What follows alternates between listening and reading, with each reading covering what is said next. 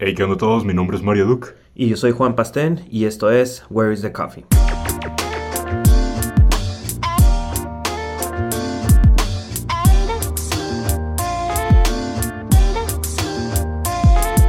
Ahora sí, Pato, nuestro primer episodio. Arre. Pues antes que nada, bienvenidos a todos. Este, y aguanten, si es la primera vez que están escuchándonos, les recomendamos irse al episodio anterior, que es el episodio cero. El intro. El intro para que puedan entender más o menos de qué se trata esto que estamos intentando hacer. Ok, como el tema de hoy, vamos a entrar un poco en polémica tal vez. Eh, el tema de hoy que tenemos es backend versus frontend. No se preocupen si no saben lo que es backend, el término backend o frontend. Es en cuanto al mundo de desarrollo. Y, y en sí queremos saber quién gana y quién pierde dentro de un backend y un frontend, ¿no? Vamos a entrar un poco en polémica. No hard feelings, el pato es desarrollador frontend. Y, y más que nada, pues, pato, le, le había comentado al pato del, episodio hace tiempo de por qué este episodio. No, he tenido experiencias en la corta de, mi tiempo de desarrollador, tuve experiencias con temas o, o cuestiones de un backend contra un frontend, ¿no? Discu discusiones, comentarios como típico mexicano que tenemos de quién es mejor, por qué, y, ah, no seas así. Entonces le había comentado al pato, hey, hay que hacer un episodio de esto. Él es desarrollador frontend y, y más que nada, pues está, estaría interesante la plática, la, la, charla entre nosotros dos, nuestros puntos de vista, ¿no? Son temas que me tocaron, como lo menciono, en, en, en mi corta vida de desarrollador, comentarios y pues vamos a platicar, ¿no? Primero que nada, quiero, Pato, tú eres el, el, no el experto, pero sí el indicado para decirnos... El experto, perro. en, sí, en decirnos qué es un backend y un frontend para las personas que, que no, no tengan conocimiento de qué es eso, ¿no? Ok, Simón. Estos son dos conceptos que se manejan mucho en el, en el mundo de la programación sobre todo últimamente, ¿no? Este, por un lado tenemos lo que es el frontend, ese es todas aquellas aplicaciones que corren directamente en el browser de un usuario. En parte son cosas que el usuario puede ver, ya sea lo visual, todo lo interactivo, y últimamente hay mucho también que corre eh, en la parte de atrás, no todo lo que el usuario no puede ver, pero que contribuye como a esa experiencia que tiene el usuario con el sitio, ¿no? Nice. Entonces, típicamente estamos hablando de HTML, CSS y, y JavaScript. Uh, por otro lado, tenemos lo que es el backend. Uh, esto involucra muchas tecnologías más, es un poquito más complejo en cuanto a arquitectura. Sin embargo, a grandes rasgos, es básicamente lo que jala tus datos, los procesa, hace cálculos, los almacena o los lee para entregártelos cuando estás visitando un sitio, ¿no? A grandes rasgos, eso es lo que es el, el backend. Ok, estos, estos son roles de, de desarrolladores. Por lo regular, en, ahorita en este mundo, en, el, transcurso, pues ahorita en el presente, los desarrolladores se pueden de cierta manera eh, hacer expertos en una, en una, en, un, en backend o en frontend, ¿no? Hay también casos en donde son full stack que manejan uh -huh. de los dos lados. Eh, saben lo que es el frontend, manejan bien lo que es el frontend, manejan bien lo que es el backend, ¿no? Pero por lo regular, casi siempre en el mundo de desarrollo, tengo entendido, Pato, eh, está dividido por backend y frontend casi siempre. Sí, bueno, depende mucho de la empresa donde estés trabajando. Eh, también es muy clásico que las empresas soliciten full stack porque es más fácil no tener a, a un solo vato que se aviente toda la chamba. Sí. Sin embargo, bueno, en mi experiencia siempre he visto como que está más chido cuando, cuando tienes una persona que está especializada en una sola de esas áreas porque tiene más conocimientos, sabe más optimizar código, eh, en general la experiencia es como más, más grande, ¿no? Más completa. Sí, bueno, pero también existe el full stack que pues en general se dedica a las, a las dos cosas. Cool. Ahorita antes de comenzar, tú Pato eres front-end. Sí me gustaría saber por qué front-end, por qué te decidiste irte por ese camino. Ok, eh, pues más o menos hace como, como dos años eh, decidí que es como lo que me está empezando a llamar más la atención, ¿no? Eh, yo empecé estrictamente como backend, me dedicaba a puro procesamiento caí de casualidad en un proyecto en el que empezaban a involucrar uh, cosas con JavaScript, cosas con Angular y JS. Y, y, dije como que, ah, esta onda está chida, está más interactivo, está más visual. Entonces, esa fue una de las primeras cosas que me llamaron la atención del, del frontend, ¿no? Como esa interactividad con, con lo que está haciendo el usuario. Eh, sin embargo, lo que es frontend va más allá de lo que es la capa de presentación. O sea, no solo es como, ah, voy a hacer esto que está bonito Sí, para bueno. el usuario. Sí, sino, típico. eh, es también como toda esa lógica que está detrás de la interacción del usuario. Es, es este, procesar sus solicitudes, es, es el hacer también muchos cálculos. O sea, involucra mucho, eh, sí, procesamiento, pero con el fin de entregarle como una experiencia como chida a, a la persona, A la ¿no? persona, al usuario. Simón. Eh, otra cosa que me gustó del frontend eh, es el lenguaje, es JavaScript, es un lenguaje como sin, sin limitantes, ¿no? Es un, mucha gente considera como que JavaScript es así como que el, el, mundo salvaje de la programación. Sí, hay mucha gente que no le gusta porque, o sea, es un lenguaje donde la puedes regar bien fácil, como que el lenguaje no te está cuidando. PHP. Ajá, sí, bueno. eh, perro. oh, perdón. Perdón a todos los developers de PHP, no hard feelings. Es un peleonero este güey. ok, entonces es un lenguaje como que sí lo puedes regar, pero si sabes usarlo bien, está como súper flexible y está, está chido. Este. Y por último, yo siento que el frontend es donde pasan cosas como bien interesantes ahorita, sobre todo. Este, es un programa donde es un programa que tú se lo entregas al usuario, corre directamente en la compu del usuario y, y puedes hacer un montón de cosas diferentes como lo que son ahorita la realidad virtual a través de web, oh, sobre todo lo que está haciendo Firefox. O sea, son cosas nuevas, cosas distintas. ¿A-Frame se llama? Creo que sí, sí. y, y, por ejemplo, aplicaciones locales, todo lo que es este service workers, todo ese tipo de cosas. Que, puedes tener aplicaciones que no necesitan ni siquiera internet, este, pero el usuario lo está corriendo en, su browser, ¿no? Entonces, siento yo que ahorita están pasando cosas muy interesantes con frontend. Progressive Web Apps. Progressive Web Apps, Simón. Entonces, eh, no sé, eso es lo que me llama más la atención ahorita del frontend, como que ya no solo es lo visual, sino hay muchas cosas que están sucediendo y todo está corriendo como en la parte de, de atrás, Simón. Cool. Ahorita este episodio, bueno, como saben, Pato es desarrollador frontend, yo soy diseñador y no tenemos el balance, por así decirlo, de un backend ahorita en el episodio. Tal vez en un futuro podamos invitar a alguien, a un amigo o un desarrollador conocido que sea backend y tomar de nuevo el, tema y entrar ahora sí en discusión, ¿no? Eh, no es contra ellos, no es contra frontend, no es contra backend, no es contra diseñadores, sino son, como de nuevo lo menciono, son experiencias que nos ha tocado vivir, nos gustaría compartirlas, a ver qué piensan. Eh, comenzamos con, con, los puntos cada uno, Pato. Simón. Simón? Va. Va. El punto número que queríamos tocar, en, en, lo personal a mí me tocó esto y una persona me dijo, no sé qué camino escoger. ¿Qué es más fácil, backend o frontend? Les voy a dar un poco más de, contexto. Eh, hace tiempo tuve oportunidad de estar eh, ayudando a estudiantes eh, o que ya casi eran egresados y me dijo eso, me preguntó eso, ¿qué es más fácil? Y en sí, pues lo que le dije, pues, ¿qué es más, qué es, qué es, qué significa, qué es fácil para ti? porque pues son cuáles son tus objetivos, qué es lo que quería hacer con tu vida, porque el morro como que quería sacarse como nomás así como para poder encontrar algo más rápido y que estuviera rápido, sencillo y poder ganar. Pero sí le dije, ¿sabes qué? De los dos lados tienes mucho que aprender, es muchísimo. Hay demasiadas técnicas, hay muchísimos frameworks. La lógica tal vez sea un poco diferente, no sé, ahí sí me podrías corregir, Pato. Y pues los dos tienen cosas buenas y cosas malas. Sí, pero podemos hacer una lista grande, le dije al morro, una lista grande de cosas buenas y cosas malas y aún así pues tú tienes que escoger, ¿no? No es tanto que está más fácil, sino qué es lo que quieres hacer, qué es lo que quieres llegar a hacer. Eh, sí, bueno, y, y, o sea, sí puedes hablar de qué es más fácil si quieres, o sea, definitivamente puedes encontrar como un camino fácil en cualquiera de las dos áreas, pero no significa que lo estés haciendo bien, ¿no? O sea, si quieres ser como un buen programador, definitivamente no hay como un camino fácil, en cada uno tienes que aprender mejores prácticas, eh, cada, cada área, ya sea backend o frontend, tiene como sus prioridades distintas, ¿no? Eh, backend quizá eh, la prioridad es como manejar muchos datos con buenas estructuras, manejarlos rápido, que sea eficiente. En frontend, pues como es lo que está viendo el usuario, tienes que encargarte como que tu aplicación no esté alentando la experiencia del, del usuario, ¿no? Sí, Entonces, definitivamente puedes hacerlo fácil o puedes hacerlo bien, pero en ninguna de las dos puedes hacer algo fácil y que esté bien. Sí, ¿sabes? Entonces es, son, eh, es una es como una percepción equivocada de que quizá frontend es más fácil porque no hay como carga pesada. Sí. Pero simplemente son prioridades distintas, creo yo. Nice. Ah, ahora sí, si alguien nos está escuchando y es recién egresado o está estudiando, investiguen y como recomendación, no sé, el pato les puede decir más, pero que prueben, ¿no? Que, que, que estudien y que investiguen y Sí, definitivamente esto es, esto es de estarle calando. Este, y hay, hay muchas cosas nuevas en, en las dos áreas, ¿no? Tanto en backend como en frontend. Ahorita eh, está cambiando mucho como los paradigmas y, las, estructuras.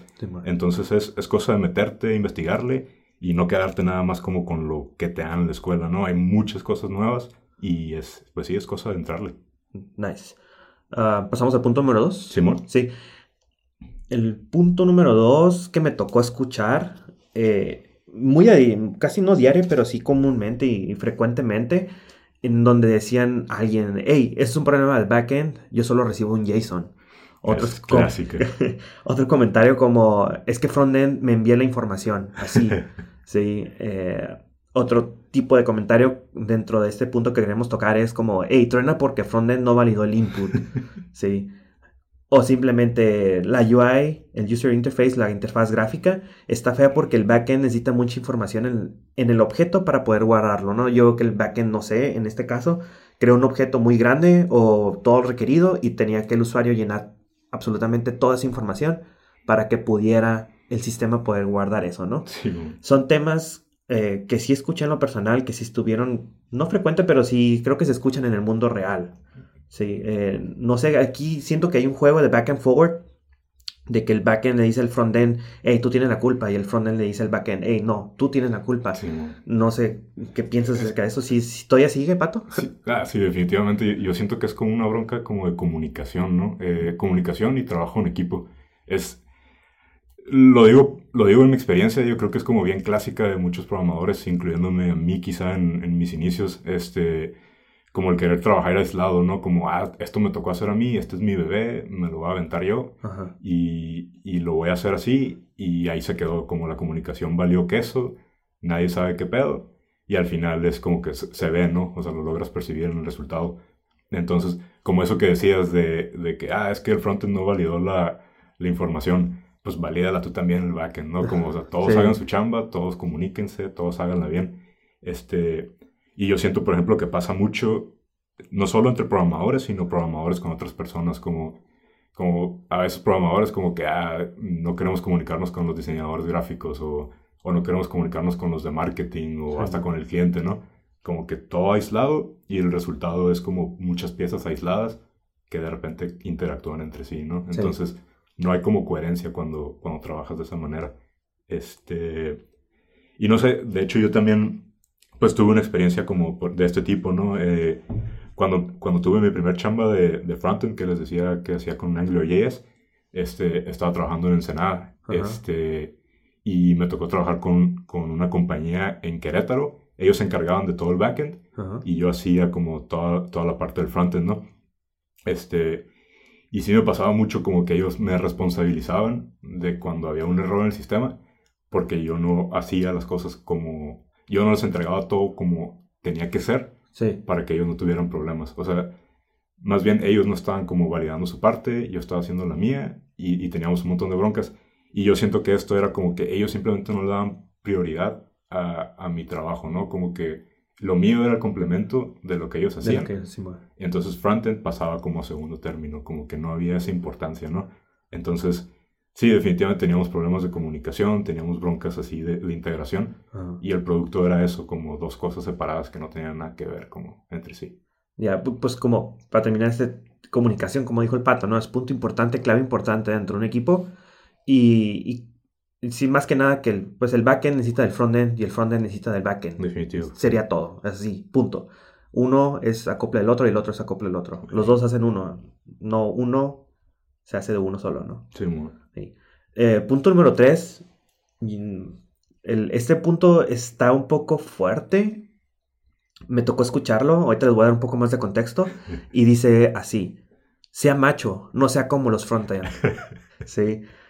Esto fue una experiencia chistosa porque estaba en una, reunión eh, con unos compañeros y estaban tomando entre ellos, estaban, estaban pisteando, estaban acá en acá y se empezaron a hacer lo que son eh, eh, empezaron a rolar shots de, de, una bebida alcohólica muy fuerte, barata, eh, Tonayan. Y empezaron a todos a pasárselo, ¿no? Pum, pum, pum. Y una persona se lo tomó y se quejó del, del sabor que estaba muy fuerte, ¿no? Y una persona, un, conocido, hizo un comentario así de que no sea, sea macho, no sea como los front-end. Y dentro de mí me quedé así como que, ¿qué onda con eso? Es comentario típico mexicano, comentario machista, por así decirlo. Eh, no quiero estar llorando, pero siento que no tiene nada que ver una expresión y relacionarlo con algo, con un puesto tecnológico. Sí. Sí, eh, sí me quedé así como que, pues, qué chingados está mal con ser front-end, ¿no? Eh, no soy hombre y soy front-end. Eh, ¿Qué pasa si es una mujer y hace backend? O sea, no, no, siento que no hay género. Sí, No sé por qué, si ese comentario sí me caló, sí se me hizo como chafa. No chafa, pues así como que, ah, no tiene nada que ver, dude. Sí, y menos de un puesto de una persona que esa que tiene un puesto, pues, No, no importante, pero sí alto, ¿no? Que tenía que... eh, Pues tiene equipos, equipos a su cargo, ¿no? sí, exacto. sí, Entonces, este, sí se me quedé así como que... ah, ya, di el nombre, di el nombre. no, no lo voy a decir, este... eh, si lo escucha, pues, saludos. Eh, no, te, no te agüites, ¿no? Pero, ¿sabes qué? Yo siento que tiene mucho que ver con lo, con lo cultural, ¿no? Y hablábamos de esto la otra vez. Este, como frontend, frontend, pues obviamente está muy relacionado a lo visual, ¿no? Como a, a lo creativo. Sí. Y yo siento que es bien clásica, por lo menos en la cultura mexicana, como que eso, lo que involucra la creatividad, lo que, lo que se ve más bonito, todo tipo de cosas, siempre están relacionados más como al lado femenino. Y por- Tristemente. tristemente, exactamente. Y por ejemplo, lo que es backend, pues es backend eh, está relacionado como a los fierros, ¿no? Como lo difícil, lo rudo. Sí, Entonces, obviamente todo eso está más relacionado como con el vato, ¿no? Con el macho acá, Sí. el, el vato chingón.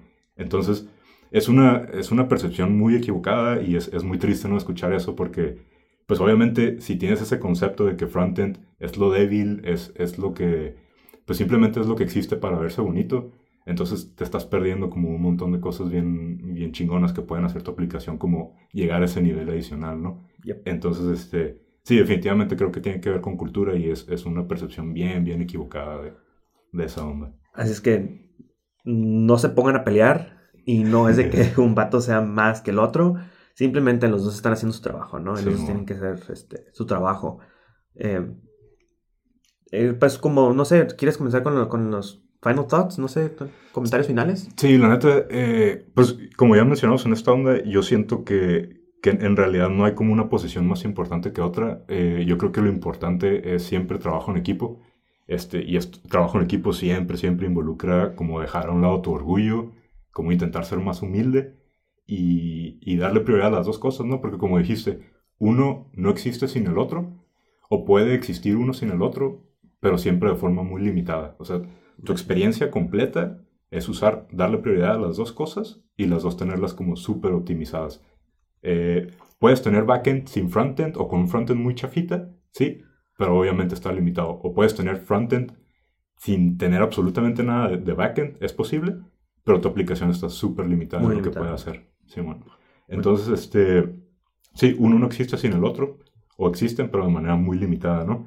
Y, y la neta es que para las dos áreas yo siento que necesitas ponerte chingón. O sea, tienes la opción de saber lo básico Sí. o tienes la opción de ponerte bien el tiro, rifártela y dejar de estar aventando como bolitas, ¿no? Sí, a, a a otras personas. Simón. Bueno, de mi parte no soy, no soy desarrollador, pero, pero sí lo veo de cierta manera, igual como, como dices tú, Pato. Eh, pueden deben de coexistir, ¿no? Sí. Y, y siempre, como dijimos, siempre habrá una, una discusión de qué está más fácil y qué está más difícil. ¿Quién es más trucha o quién es más? ¿Quién entre los dos puestos? Eh, como había preguntado al inicio, ¿quién gana, quién pierde? A mi punto de vista, los dos ganan, porque los dos hacen siempre su trabajo. la Sí. quincena ahí está para los dos. De todos Sí, modos. exactamente. De una manera u otra, ahí están los dos trabajos y el único que pierde va a ser el usuario, la Sí. persona que lo usa al final.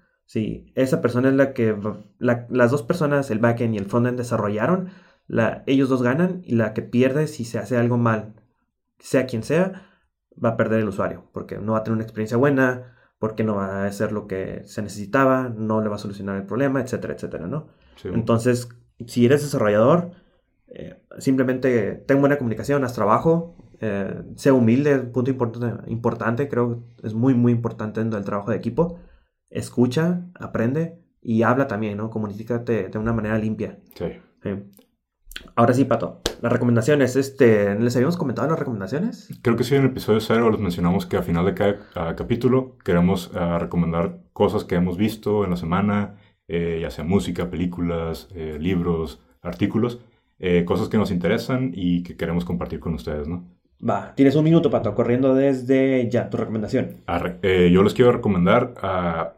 Es un artista que se llama Ryan Little, es compositor de música y es, es un artista que encontramos en YouTube, él se dedica a hacer música, eh, su rollo está más que nada como orientado como hip hop o chill, cosas así. Este, si ustedes tienen un proyecto de hecho en YouTube, el vato, el vato regala su música, ¿no? Entonces si quieren hacer un video y, y les gusta su música, pueden bajarla gratis y pueden ponerla. Eh, nada más para videos de YouTube, creo. Y este, de todos modos, ahí está el link en la descripción por si quieren checarlo. La neta, su música está, sí está muy interesante. Tripenlo, está curada. Hey. Nice, te sobraron 15 segundos. Esto. Va mi recomendación. Hace pocos días terminé el libro de Rework. Ya te había comentado, Pato, que, lo, que lo vamos a comprar. De hecho, es un libro que me prestaron, un amigo me lo prestó. Se llama Rework de Jason Fried y David Heinemeier, Heinemeier, creo. Eh, no sé cómo se pronuncia. El libro está muy, muy, muy interesante. Es de cómo, cómo es por parte del business, de cómo crear productos, qué, qué cosas no tienes que hacer, ¿no? Es, el libro es muy directo, simplemente así como un ejemplo es de eh, las juntas son tóxicas. Simón. Sí. Eh, por ahí tenemos algo preparado también. Estén al pendientes. Pero es así, ti- tiene temas muy, muy, muy buenos. Si están dentro del área del- de algún negocio, de desarrollo, de creatividad, denle una checada a este libro. Se llama Rework. Lo vamos a poner igual en, la- en- en los links en la, en la descripción Simón. para que lo tripeen. Tiene muy buenos reviews. Está muy, muy interesante. Se lo recomiendo. Arre. Sí, y pues como recomendación extra, muy importante que, que queremos decir, es recomendar también a Garo Martínez. Sí, Simón, él es el diseñador, eh, ¿qué, es? ¿Diseñador gráfico? eh, diseñador gráfico. Simón, él es el que nos ayudó con la imagen del podcast. De hecho, si están viendo el logo ahorita, eh, ese vato se lo aventó y eh, queremos recomendarlo y también darle un agradecimiento especial, ¿no? Porque se aventó toda la chamba, nos hizo hasta eh, conceptos de merchandise, toda Oh, la nice. onda.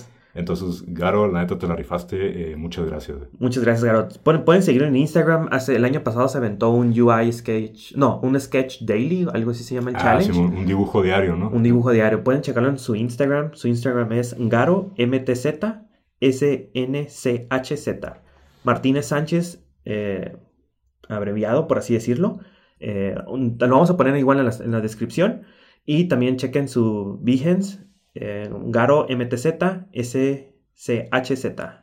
Sí, chequenlo. Está, está muy, muy, muy interesante. Eh, tiene muy buen trabajo. Muchas gracias. Te la rifaste con el logo y con el merchandise. Simón. Estamos en deuda contigo. eh, Nos has ayudado demasiado, la neta. Eh, chequen su trabajo, síganlo. Y pues para terminar, creo que pues denos reviews. Simón, pues lo mismo de siempre, ¿no? Si, si les gustó esta onda, ayúdenos a compartirlo, todas esas cosas. Este. Sharing is caring. Sharing is caring, Simón. Califíquenos 5 estrellas. Y nos vemos en el próximo episodio. Arre, vámonos. Fierro.